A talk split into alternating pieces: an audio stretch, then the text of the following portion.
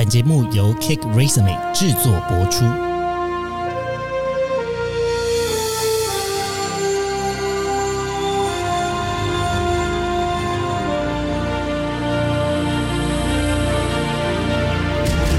欢迎来到职涯探险，我们将固定在每周分享职场与人生的真实现场，图鉴各种职场生活丛林中的经验故事。欢迎大家来到今天的职涯探险。今天呢，要来跟大家分享一个主题哦。呃，不晓得各位听众晓不晓得，就是十月份的时候呢，其实对于台湾的同志族群来说呢，是一个非常热闹而且开心的月份。有一些职涯探险的听众可能知道啊，亨利是同志。那过去我在节目中也有提到，但今天我们想要聊的这个议题呢，其实是啊关于同志友善职场的这样子的主题。那很开心邀请到两位专家，一开始先用专家的帽子冠在你们头上，会觉得压力很大。有一点，有一点，刚刚没想到，没有啦，这个是开玩笑的啦。呃，但要很认真的介绍。呃，今天邀请两位呢，其实在同志团体工作，然后也是非常有经验跟相对知识的了解啊的朋友一起来加入讨论。那首先第一位呢，会是我们这个彩虹平权大平台协会的副执行长。林君燕，嗨，大家好，我是君燕，可以叫我伦伦了。如果有在听 podcast 的听众，可能会比较熟悉伦伦的名字，可能。对对对，好，那另外一位是我们台湾同志咨询热线呃协会的行销企划主任美英。嗨，大家好，我是美英。嗨，那呃，我们今天要来聊这个主题呢，其实是因为之前的工作是在做同志交友配对的。嗯，那当时的我其实呃很也很希望可以帮助去推广这样子的议题。不过刚好因缘际会之下，来到啊现在的公司就是 Cake Resume，也是在做找工作相关的呃这样子的嗯企业里面上班嘛。所以我觉得多多少少也希望可以帮助这样子的议题，让更多人可以了解。嗯，好，那今天要聊的这个同志友善职场指南呢，其实在过去也有做了一些数据上面的调查，对吗？嗯，我们其实是在二零一六年、二零二零年都分别做过了一次，对，然后是今年二零二三年的时候的二月到五月这段时间，然后就重新再做了一次，因为想说也隔了三年了，也想看看说，哎，同婚通过一年跟同婚通过了四年到现在，究竟这个同志社群们在职场上的处境有没有一些改变？嗯，而且刚好这三年的时候，也是疫情就是正在台湾发生，然后又解封的时候，所以其实也蛮有趣的。因为因为大家，因为应该说，因为疫情的关系，所以大家的职场生态有一些不一样。你可能不见得会一直在职场中跟同事需要有互动，你可能都是 work from home 的时候。那究竟这样子的？状态有没有一些改变？其实我们也蛮好奇的，嗯，或者说今年的调查跟过去，就是因为我们呃在这个调查出来之后，也有跟很多朋友们讨论，然后大家也的确有提到说，就是因为今年的整体，等下应该会聊啦，但因为整体调查其实也有说，好像大家对于出柜这件事情又变比较自在。那我们当然觉得可能跟社会风气转变有关，但有没有可能是因为大家也都在家里工作，也不需要跟同事有太需要有太多的互动了？对，那会不会是？对，会不会是这样子？有一些就是呃，可能看起来比较好的现象，但它会不会是因为工作形态的转变？那这个其实也是呃，没有目前靠这一次很难够完全解释这样子。对，嗯，那呃，因为我们有一些听众可能也不呃本身不是同志，所以在开始之前呢，我想要先请两位比较常跟同志工作或者本身是同志的呃两位来分享一下。就假设今天。我不知道你们有没有常听到同志朋友说，在职场不能出柜或是不能出柜的感受是什么？你们有没有就是办法用一个比喻的例子来比喻看看，不能出柜是一种什么样子的感觉？我们先说好了，阮美莹是一性恋，她是异女，所以这个这一题先交给林君燕回答。嗯。其实我觉得，其实不管是在职场好，还是生活中，因为职场是我们一个人基本上会经历、会待超过三十年的地方，所以大家可以想象的是，如果你一直要把自己伪装成另外一个样子，然后的生每天的生活，对那那种压抑感，然后有时候闷闷的感受，我觉得应该是蛮多同志社群在职场中普遍会有的感觉。可是有些人可能会。因为习惯了而成自然，可是其实好像压抑自己不应该是一个身为一个人要习惯的事情。嗯，如果是以我自己个人的经验的话呢，我会想用一个比喻，就是你知道了一个天大的秘密，嗯可是你不能说。嗯然后你每见到每一个人，你都想说，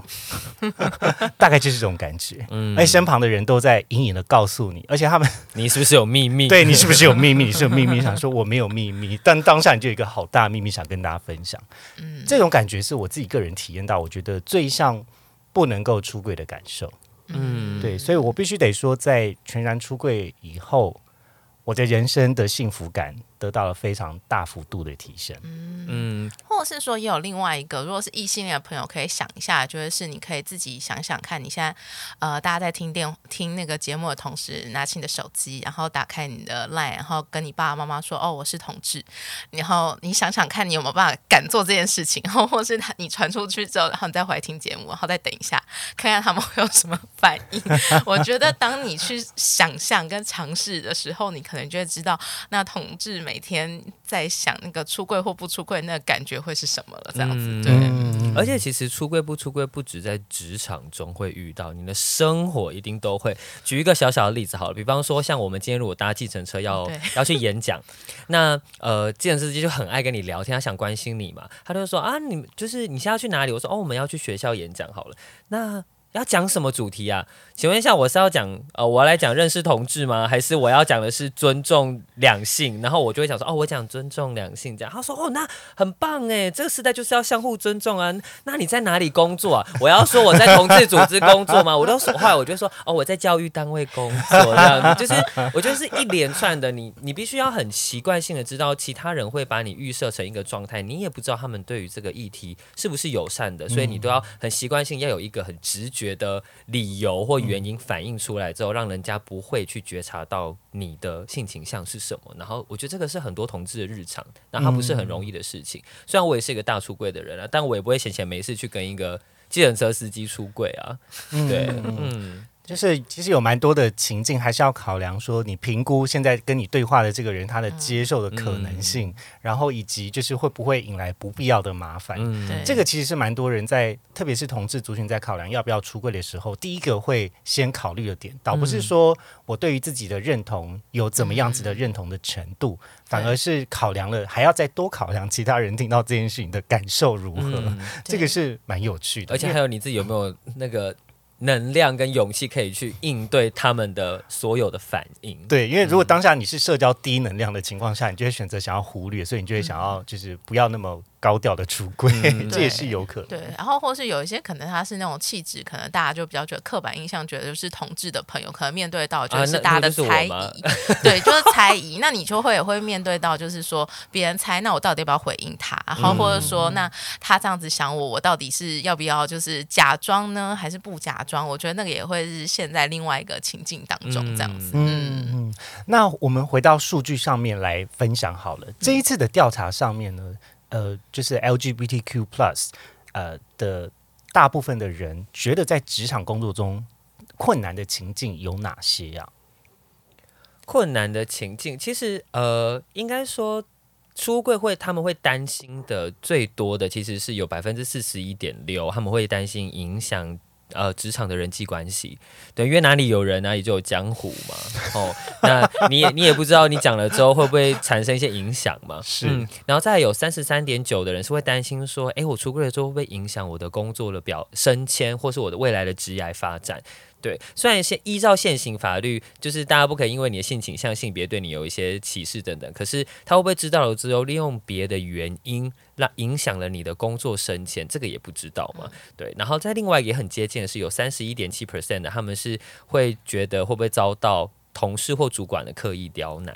对，嗯对，其实数据都蛮近的，还有比方说导担有近三成导呃担心说导致自己遭受职场的霸凌啊，或者是呃间接的让他的亲友跟家人知道自己的同志身份。嗯嗯，其实担心的比较多都是互动相关的东西，这样子。是是嗯，呃，我我觉得大家可以想象一个情境哦，就是说。今天呢，在工作中，大家都是多少想要让自己在工作上面的绩效或者是表现，可以是看起来是好的。嗯，但是你有一个额外的干扰变相，额外担心的事情是，它其实与工作无关，嗯。但是它有可能会影响我在别人眼中的观感。嗯。但这件事情是蛮不公平的。嗯美英要不要分享一下？就那时候我们在记者会有一个老师有讲说，其实同志社群担心的这些东西，嗯对是邱宇凡副教授吗。对对对对其实这些都是非就是在劳基法上面，其实都是非常难举证的一些点。就是这些东西其实都是很，因为比如说我们的法律上面其实有很多有保障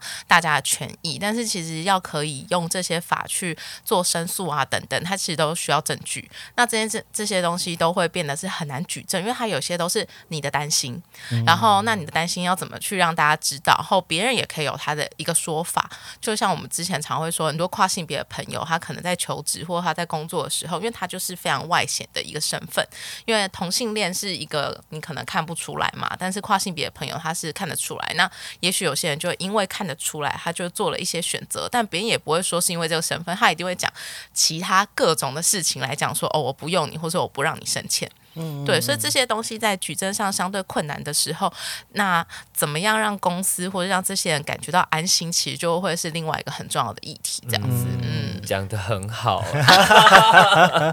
在职场中的工作呢，想要有一个安心的感觉，这个这个，我想大家也是在追求一种像是稳定感吧。嗯其实多多少少，因为呃，毕竟工作是一个很主要你的生活收入的来源。嗯如果你没有这个收入的来源，你的生活可能会面临很大的巨变。嗯那我有我相信有很多人的幸福感其实是建构于你有一个稳定的工作。嗯我们就先不要讲说这个工作可能是哦赚很多钱，年薪几百万的那一种。对，那就只是我的生活不要受到影响这件事情，嗯其实对于很多同志的族群来说，也是一种蛮卑微的奢望。对，然后其实这、这一两这次的那个调查也是会有一些同志讲说，所以其实对他们来讲，那工作上面，那我们大家就单一起谈能力就好，我们也不要讲身份。是，但是其实从大家的担心的点来看，你也会知道说，其实可以讲出说我只看能力，我不看其他东西的人，其实某个程度他要么就是他其实真的是。特别占了一个很优越的位置，所以他不需要去担心这些人际互动，或是他工作不需要人际互动，不然其实架空了一个情境在那边说我们只看能力，其实是一个有一点点就是我觉得很理想啦，对，因为我觉得整个工作职场当中，它就是用各种人际互动所产生。就算你再说我能力再强等等的，其实这些担心还是很务实的展现，说就是只有能力其实真的不够。对，嗯我今天早上才在看一个延伸阅读，它比较像是管理学在研究人际关系在一个组织底下的一个分享。然后我很喜欢它的开场，它前面讲说，社会关系是快乐与健康的主要来源，它可以终止悲伤。当人们不感觉到不安，会往往想要从他人身上去获得情绪上的疏解。然而，职场呢是人们彼此相见、跟员工追求利益的地方。职场提供员工经验分享跟呃认识彼此这样子的机会。除了依赖他人解决职场的问题，友谊更是一种支持的来源。嗯所以，大家如果能够在自己的工作中获得某一种情感上或者是实质上的认同，其实多多少少可以更帮助这样子的员工在这间公司底下有一个更好的产值跟付出。对，就是其实也不是说要每个人在工作中都要跟同事产生很强的关系连接，嗯，对，因为本来每个人追求就不一样。对，是啊，可是若若一个环境是可以让大家可以很自在的，那即便你没有连接，你还是可以在这个地方是舒服的，然后是发挥你想要做的事情跟能力的。对，然后蛮多的研究其实也都显示说，这样子对一个人的生产力其实也都是呃有相对正向的结果，还有身心健康啊，，OMG，哦呀，身心健康。哎，那我想要再追问一些关于数据的呃相关的资料，还有没有一些今年调查的数据可以跟我们的听众分享的呢？呃，我觉得可以讲一个比较是，就是我们今年新问的问题，这样子，就是有问大家说，那如果你的公司是有一些友善措施的话，会不会让你想要就是多留人？然后其实六十四 percent 的同志朋友是会觉得，如果他的公司很友善的话，他其实是会愿意想要就是在这个地方待下去这样子。对，所以我觉得这个是一个蛮有趣的一个点，就是大家其实。可以感觉出来，这个公司的氛围是好的，会让他更想留在这个地方。这样，但是这个再回到前一个我们问的问题，就也会发现到说，其实现在蛮多公司在就是跟同志有关的，不管是内部的政策或是对外的发言，其实都还是偏少。我们大概只有五十点八 percent 的以下的公司是有做到这件事情的，这样子。嗯，刚刚前面有讲到说，就是公司的性别友善气氛会影响说，我想不想要去这间公司去任职，或或是离开，或是离开这间公司。那呃，有没有哪一些可能像是产业上面的观察，或者是大家会觉得说，哎，普遍透透过哪一些迹象是觉得好像没有那么友善？嗯，我觉得这个好像有点蛮符合我们一般的刻板印象，就是有一些我们有看到，就是我们数据里头显现，就是有一些比较我们想象中比较开放的一些产业，比如说像餐饮业啊，或是说自由业啊、艺术产业或是社呃助人产业，就是像这些产业的同志，他会觉得就是他在那个地方是比较自在的，然后那他比较自在的时候，这群人他其实就会。比较倾向他觉得出柜其实对他来说就没有那么重要了，因为他在那个地方他本来就可以很自在做自己。但是有一些就是我们传统上认为比较保守的，像公务人员、教育、制造业、啊、制造业这种的产业别，他们就会是这一群人，这群在这边工作的同志就会很希望可以出柜，然后还有但他金融，还有金融业，对金融业哦，对，也是他们就会相对来说就是比较保守或是比较传统的一些地方。这些地方的同志，他可能就会感受到说，他其实不确定可不可以出柜，但他同时也会觉得出柜想要自在这件事情对他来说非常重要，但他的产业其实是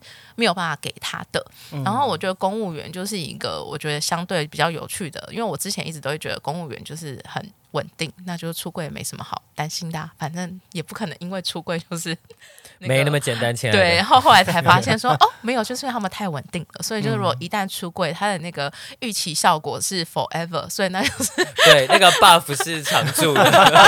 就长期 debug，对，就是哎 forever good 或 forever bad，那干脆先不要这样子。对，所以我觉得产业上面的确是有一些差别性在这样子。嗯，以我自己个人的互动经验哦，因为其实我也认识了蛮多男同志的嘛。嗯那我自己个人经验是，确实就像刚刚讲的这些。这这些的从业人员，特别在一开始见面的时候，也非常不 prefer 讲自己在哪边工作。就从从一般的社交情境，嗯像是银行啊、军人啊、呃军工教，嗯然后甚至医院工作，或是相对在比较呃平均工作年龄高的公司工作的人，嗯他可能也会有比较多的顾虑。但我们现在讲的比较比较不是说在年纪上面的一种区分啊，嗯嗯嗯只是大家普遍上面对于同志能不能够接受，确实也跟年纪的分布会比较贴近一点点。嗯嗯嗯，那相对年轻的公司，其实好像感觉起来对于同志族群的接受度是比较友善的。嗯，新创我们自己观察新台湾的新创公司，就是的确氛围上面会比较开放一点点。就是我们自己的工作，我们两个组织在呃跟公司工作的经验当中，其实老实说，我们目前比较多碰到都是外商公司，嗯就是因为外商公司他们可能有母公司的一些原本的价值文化或者他们政策，所以其实多少也是会影响到台湾公司去呃多注意跟就是那个多元有关的议题嘛。然后，但是台湾的话，就是相对真的比较困难一点。然后我们在目前有工作到台湾的公司，基本本上要么是新创，要么就是比较偏小型的，就比较大型的企业啊，或是中小企业。最大众中小企业，其实我们能够呃真的有互动到的，其实老实说很有限，这样子。从产业的结构面来说，确实也是缺乏这样子的时间跟人力啦。嗯就是如果今天一个公司的编制比较大的情况，或者是全球的跨国公司，可能在呃更多元的议题上面会有专专门的专员去做呃这样子的推广，但确实在呃相对比较。比较精简的组织架构底下，可能也会有执行上的困难。但我们回到组织面上面来聊好了，有没有哪一些就是嗯，我觉得可以分不同层级的方式。假设我今天是一个公司，可能是呃担任主管职的，或是我只是个员工，或是我一个公司的老板，或是我一间公司的 HR，我可以有怎么样子的程度的投入或者是付出，可以也帮助更多人去了解这样子的议题吗？或者是这一次的这个友善的指南，呃，有没有一些相对应的这个做法跟措施是可以让更多企业加入的呢？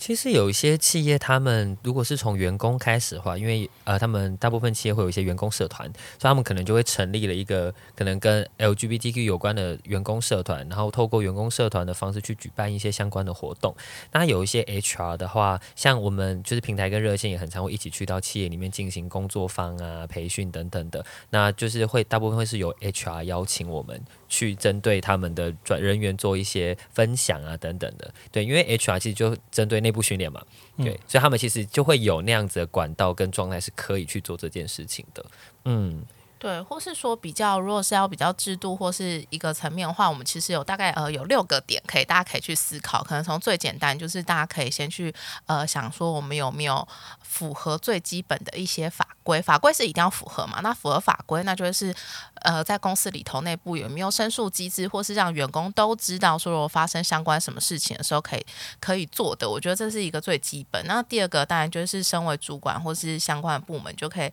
去想说，那我们怎么在原本有的基础上面，可不可以多做一些些，就是提供一些呃更多的福利，比如说像在同婚过过呃过之前，有些公司它其实本来就提供给同性伴侣一些呃相关的同等的福利，他没有等到台湾过同婚，他在之前就给。那像现在的话，可能就也可以思考说，比如说有一些跨性别的朋友，他需要一些。呃，去看医生的假，那有没有可能比较弹性的安排啊？等等，这些都是可以优于劳基法的。那也包含像刚才伦伦说的，就是我们有没有办法提供教育训练，然后或是说，呃，公司里头有没有相关的社团，或是说，就是我们在营造一些文化，比如说接下来十月是彩虹台湾的彩虹骄傲月，那我们有没有可能在公司里头有一些彩虹旗啊等等这种，就是让大家可能比较知道说，哦，原来接下来这这个十月。对台湾的一些同志来说是什么时什么日子？然后那我们公司也在这个时候跟大家分享这个文化，或是这个节日、这个月份。那这可能也是一个可以置入一点点呃不同文化的一个方法，或或是说大家就是甚至就整个公司就说，那我们一起去走。我觉得这些都是一个循序渐进，他可以去想怎么样可以让公司再更友善、更多元、包容一点这样子。不过值得提的是，因为我们有做一个调查，是调查这些填答者。他们公司里面是否有同志友善的座位？然后像刚刚我们讲到演讲这个部分，其实只有十三点三趴的填答者说他们有提供同志或性别友善相关的教育训练，其实蛮少的哦。嗯嗯，对对，其实蛮少的。就这个议题，的确在各个公司来说都有蛮多成长的空间啦。这样子，对，嗯，呃，我觉得回就是回到嗯一个。普遍大众对于同志族群的了解啦，因为大家最近应该说这几年的台湾会了解，呃，台湾的同志族群也是它也成为了一种政治议题，呃，成为了这个选举之间包含公投之间的一个攻防。那所以让更多人了解这些族群的需求，以及背后呃有一些嗯不知道的故事，或是我的身边原来有这么多的同志的朋友。那呃，我有看到说这次的这个。台湾同志友善指标呢，有分成五个部分哦。那它里面有讲说，就是关于承诺啊、制度的福利啊、内部社群支持的系统，或者是内部的训练跟外部训练，还有对外影响跟宣导，有分这五个架构。那呃，在这次的记者会的发布之后，呃，请问是也希望可以推广有更多的企业来加入这样子的评估吗？嗯，就是我们其实就是在这次的那个调查结束之后，我们其实就是有发表了一个，就是有同步就是发布说，就是我们现在开始收件，针对企业收件，然后希望可以让大家透过就是他们来填写我们这个指标，来知道自己的企业可能在同志的这一块领域当中，还有哪一些东西是可以再继续加强改善。因为其实蛮多公司过去都会问我们说，到底怎么样做可以做的，就是我到底怎样才叫友善？就是这件事情，大家也会很困惑。我已经很友善啦，难道我不够友善吗？对，所以就像刚刚 Henry 刚有提到，就是我们就是有分五个面向去跟大家讨论，说就是哎，我们大概可以怎么做？那你现在做到了吗？然后，所以也不是说就是你没做到不好，而是说如果你没做到，就会知道说哦，原来这个是可以做的事情。那这个的收件其实是到目前的九月，就到九月底，所以在这之间，就是如果大家公司会有兴趣的话，其实就是都可以欢迎，就是 Google。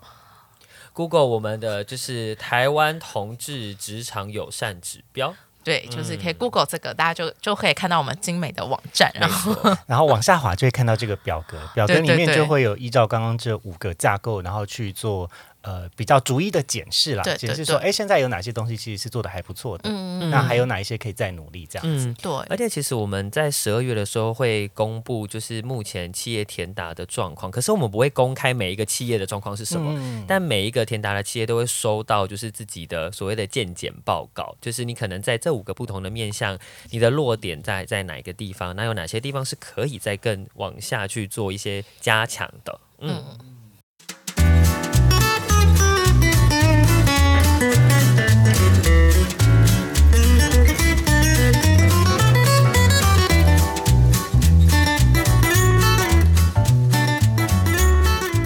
那呃，但应该也会有一些企业会想要问哦，就是说，那到底我做这件事情对我的帮助是什么？我相信应该会有很多，嗯就是你们平常在沟通或者是在介绍的时候，应该也会有一些人会这么问，就是说、啊，那但这个跟我开一家公司，或是我在经营一个企业有什么关系？嗯，我觉得这个真的是一个大呃大灾问诶、然后就是，但是我觉得也可以回到刚才前面在提，就是其实这几年为什么很多公司开始谈 DEI，就是所谓就是多元共融这件事情，还有谈 SDG 这些，其实也都是越来越多公司其实发现到，就是公司在赚钱之余，就是它其实应该有一些社会责任。那回到自己的公司，其实我们从我们之前出去也会跟很多公司讲说，从利的角度，我之前曾经去那个微软的公司，就是微软他们很注重就是多元这件事情，其实也可以。回应到说，就是他们的产品是给所有人，所以他们在公司内部，他们如果都没有办法，就是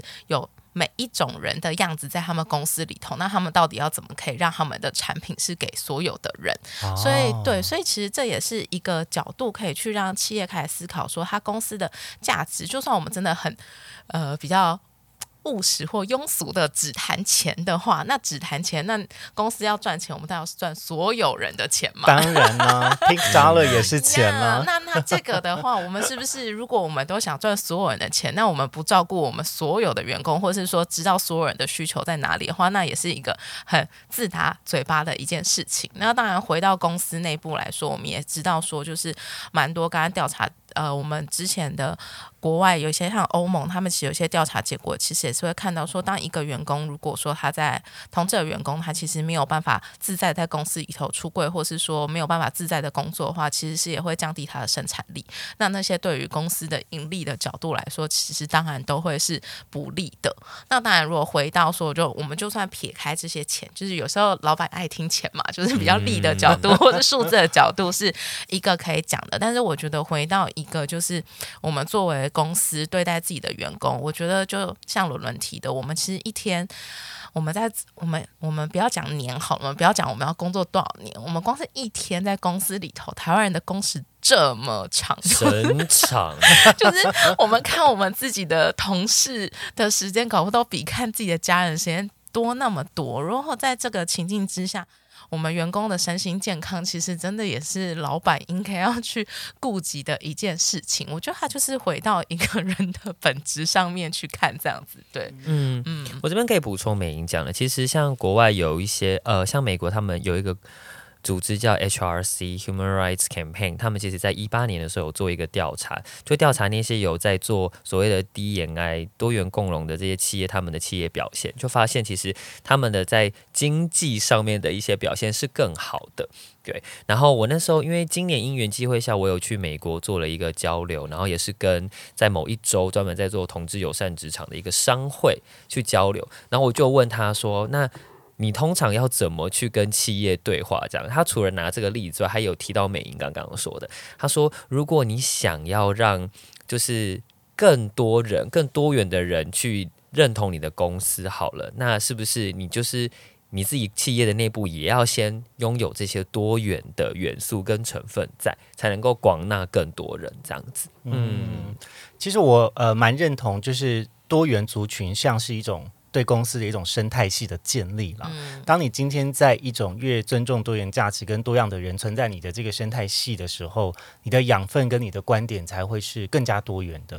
毕竟商管的思维其实也是逐渐在转换嘛。以前可能在我爸妈那个年代，可能大家会觉得说，公司就是要定出一个明确的核心精神，大家就 follow 这个核心精神，不能够有自己的想法。但现在的主流价值可能会比较走向说，希望可以让更多人有好的想法，每个人都可以是老板，都可以提出来有个好的见解。但我从另外一个我自己工作的角度，就是。呃，毕竟自己也算是一个行销工作者，嗯，同志族群在行销的类别是一个非常好发酵的族群呐。所有的议题，呃，你看哦，就是特别像是影视类啊相关的这这样子的议题，其实会先找同志族群做口碑场。如果同志的口碑好，那肯定是好东西啊。我觉得是啊，其实我觉得蛮妙，因为其实国外其实蛮多时候现在都会在提醒大家，所谓不要粉红清洗啊。什么等等，但我其实这就是这这就代表自己的立场就好，不要讲自己是公司。就我其实偶尔还是会想说，台湾的气氛其实现在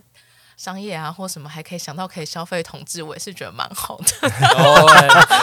O N G 这不是，就是我意思是说，其实大家愿意开始想。这都是好，对我来说都是好事。就是大家开始意识到说，哦，原来我们身边有一些人，开呃有更多元的朋友在旁边，然后愿意去思考他们的观点。就也许有的时候不是那么正确，但是我觉得它至少都是一个开始。就像前面有提到嘛，我们有公投反同公投的时候，其实也是一个，就是让大家开始知道说，就是哦，原来同志在我们的身边，同志变成一个政治议题。虽然那时候很多都是假消息、假新闻，然后对于同志有很多的伤害，但是。whatever，至少开始有讨论了，然后我觉得这个开始都是好事。那只是开始之后，我们怎么样可以慢慢的调整那个路径，让它变得是更好的？我觉得那个就会是我们要一起努力的方向，这样子。嗯，其实那个进程有点像什么悲伤看呃恢复四阶段还是五阶段？对，悲伤五阶段，一定要要要一个典范被一个典范推翻，但是 我们现在还没有被。被完全的被利用，所以还是希望可以被利用一下。就是就是就我还想不到一个更好说法，但我觉得至少它是一个可以对话的一个过程。哈，但我们也必须要意识到说，那现在这个东西我们是在干嘛？就像有时候常我们有时候去企业讲演讲的时候，都会讲无意识偏见等等。不是说每个人不能有性别刻板印象，不能有偏见，而是我们要意识到说这是刻板印象，这是偏见。对我觉得那个是重点，这样子。嗯，其实就有点像是呃，就是前一阵子芭比的这个电影。的讨论的风潮在讲芭比好好看。对啊，如果哎，因为我现在这个节目如果播出的时间，应该已经芭比快下档了，所以我现在爆了应该没有关系。我不知道，我担心你被骂。但你想一个比较不会，我讲一个绝对不会爆雷的方法，就是呢，我觉得。呃，首先第一个看芭比的异男都偏帅，个人观点哈。好，第二个，呃，我我觉得其实它里面是呃用一种更社会跟现象学的方式在讨论女性主义如何被大家诠释，然后这个是非常有趣的，因为女女性主义的观点就像现在的社会有各式各样不同的观点，然后你会在里面透过各种不同视角的转换，更通透的去理解为什么。它是一个值得被推广的价值，而不是很表象的说：“嘿，我有一个标签，然后你要帮我撕掉标签。”其实并不是，就有点像是，嗯，同志运动的背后，其实当然是顺着女权主义底下，我们才有机会可以有更更多被别人看见的机会。那我觉得在这样子的推广之下，嗯。多元跟平等，还有尊重这件事情，更是在同志运动背后。其实回到每个人身上，大家都希望可以得到一样的平等跟对待跟尊重，而不需要啊被某一种性别的框架给觉得自己好像哪里不够好。在那部电影里面，其实我会很被感动的一句话就是：你永远会觉得你自己不好，但是现在你其实就已经够了。嗯，对。其实我我觉得这比这蛮多时候是同志朋友们有的时候。呃，把自己的生活过得很满很满，然后想要去努力去追求，就就追求自己的成就，但只是怕哪一天自己的身份被出柜的时候，被大家觉得说，哦，你是不是因为同志就被扣分？有很多时候，反而同志比起大家在生活面是给自己更大的生活的压力的。完全可以理解这件事情。我觉得这是，我觉得这是蛮多人的成长策略，因为。呃，你的性倾向可能不被大多数人或被你的家人认同，所以你会觉得说，好，那我其他地方努力一点。对，我我的我可能把我的外表书读的很好，我把我的外表处理的很好，然后我把我有经济经济无负担，然后就一切都弄得很好，这样那至少你们其他地方没有办法批评我，你们会觉得说啊，没关系，你就是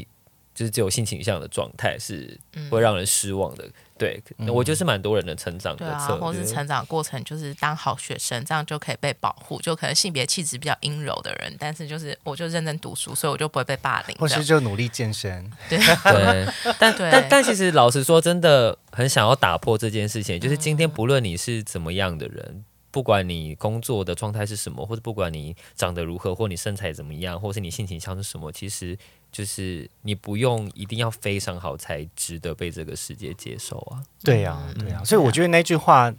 其实蛮疗愈的，就像在看《妈的多重宇宙》的时候，哦其实也是各个宇宙、各个平行时空失败的自己，其实都是一个非常必要的存在。然后那个当下就觉得，哦，爆哭、哦，我看两次我都爆哭。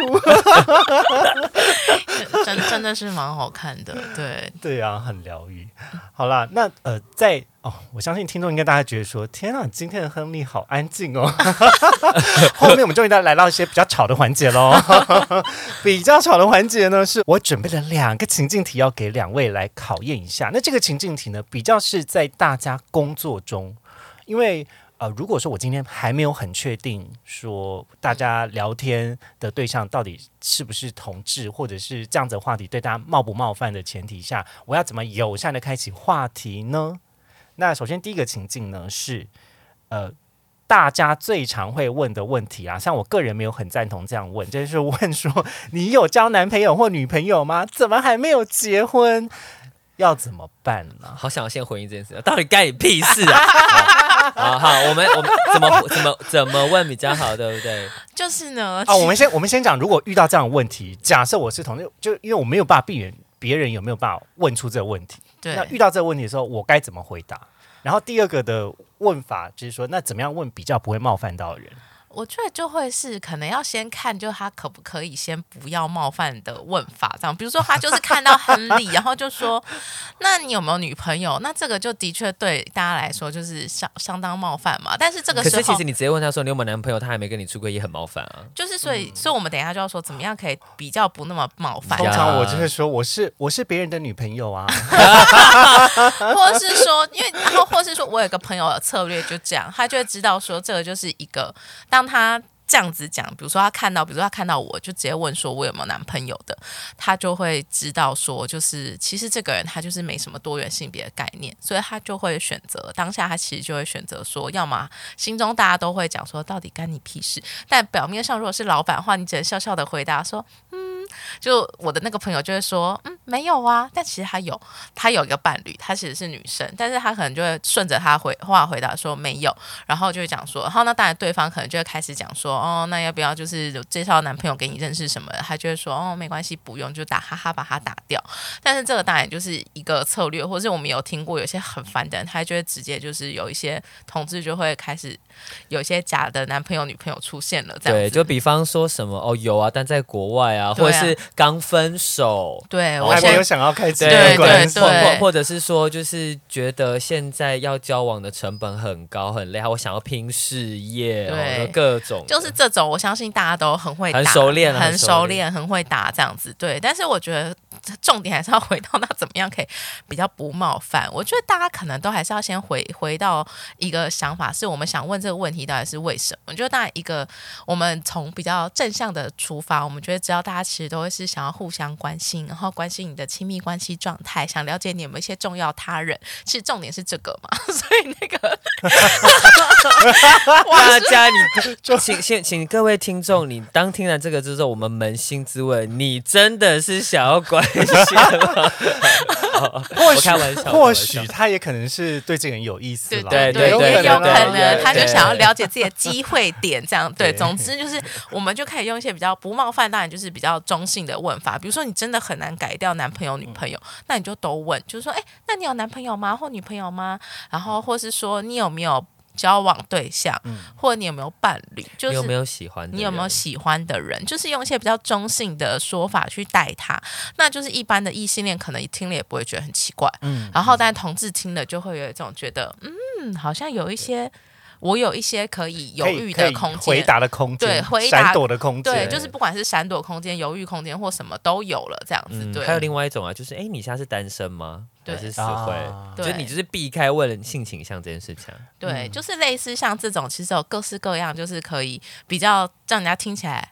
好一点的说法，这样子。嗯对，嗯，我来帮大家拆解一下背后的逻辑。如果今天问是你有男朋友或你有女朋友吗？你就一定要选一个男朋友或女朋友回答。但如果你今天是你有喜欢的人吗？你只要讲有或没有。对，所以二分的问题很重要啊！啊 如果画错线的话，我就是怎么讲都不对。哦，对啊，就比如说单身吗，我觉得这也是很好，这样子。嗯对，嗯，好。那呃，刚刚这个是第一个情境，那第二个情境呢？如果啦，今天我们在办公室就遇到很不熟的同事，问说：“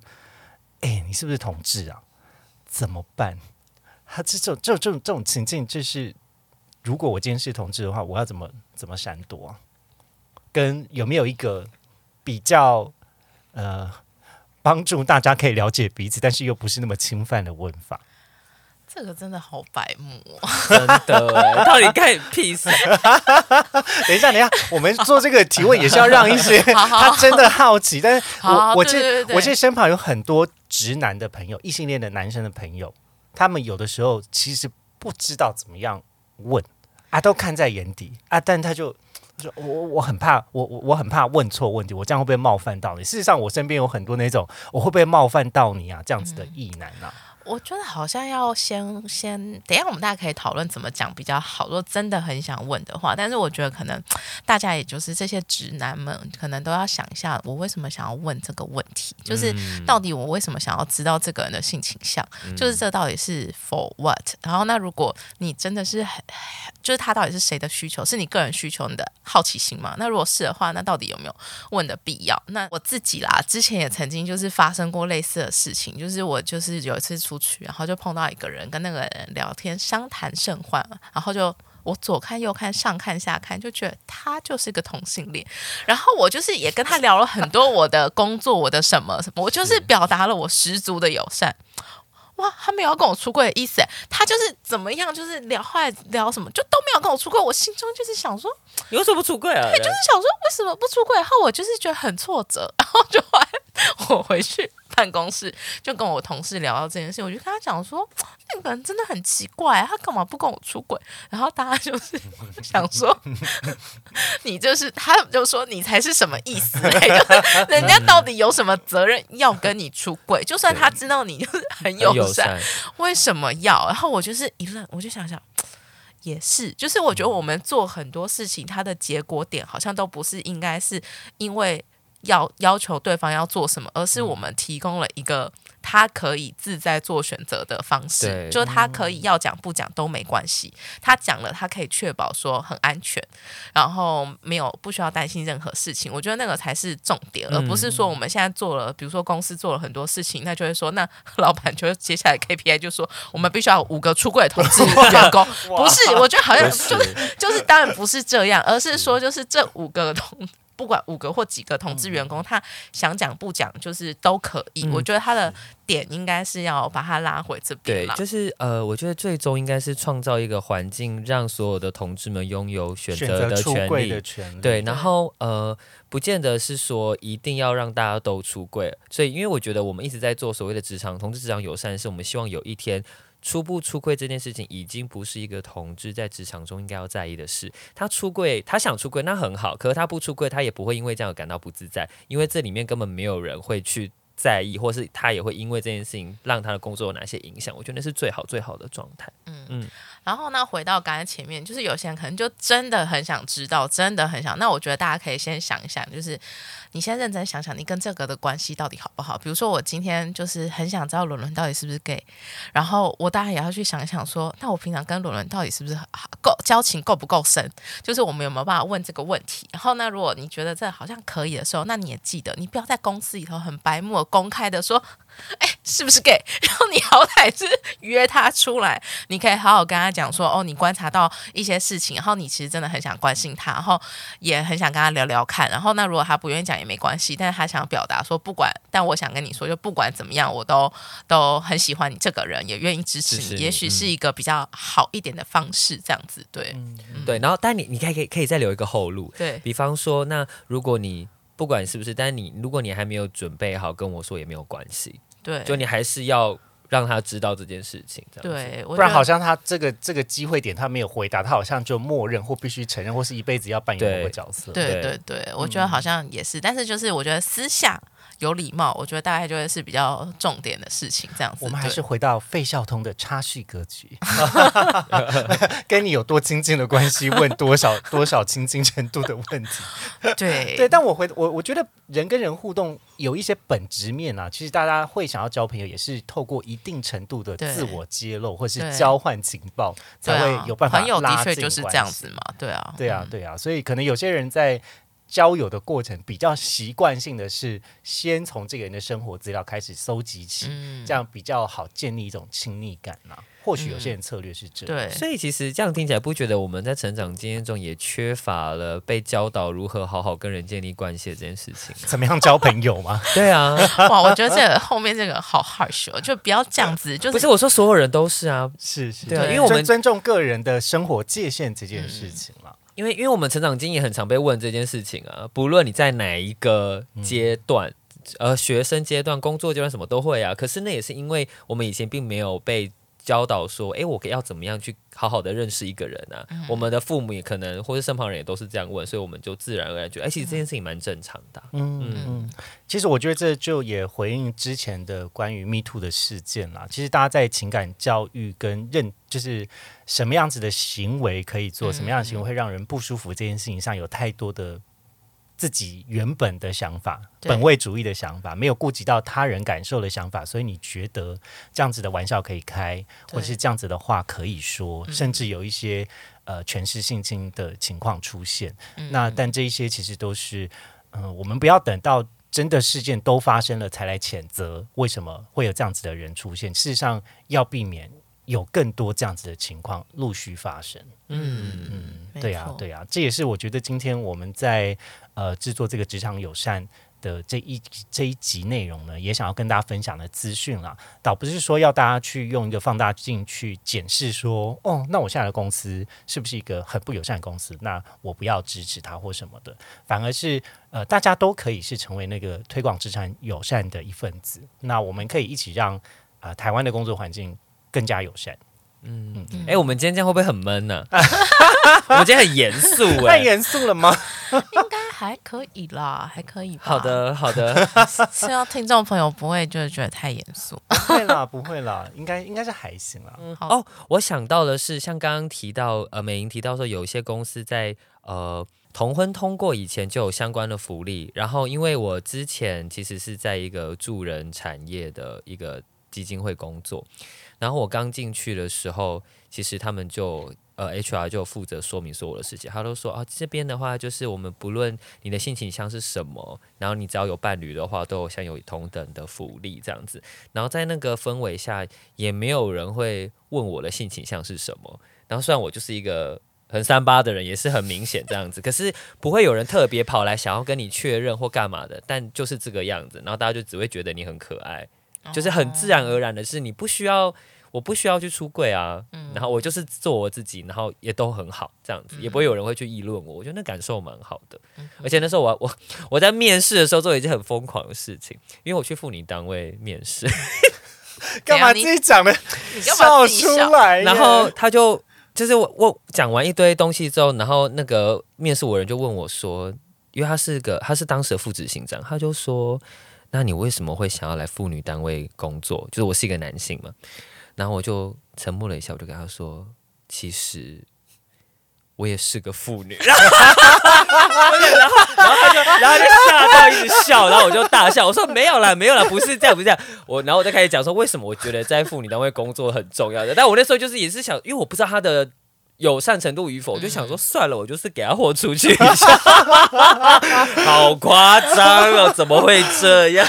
啊我觉得这蛮幽默的。这个经验就是仅仅供着大家做参请请考啦。请大这个这个是架空的，对对对对，这真实故事，但是不适用于每个人。大家还是自行斟酌自己的安全程度哈。没错，我想一下哦，如果是我，我可能只想再补充一个点，因为我是异性恋嘛。然后我觉得，就是身为异性恋，其实在工作职场上面，其实蛮适合就是一起推这个议题的。就是我觉得哦，大家也要先说，我觉得每个人关心的议题不太一样。然后像我就是特别关心性倾向跟性别嘛。那当然，如果你你个人有更关心的议题，我觉得很好。反正多元的这个议题本来就是你你不管是推哪一个，其实只要你有心想推它，其实就代表你有心中有包含这个价值，我觉得都是好事。但但我觉得异性恋可以多做一点，或者说其他身份可以多做一点的原因，都会是呃。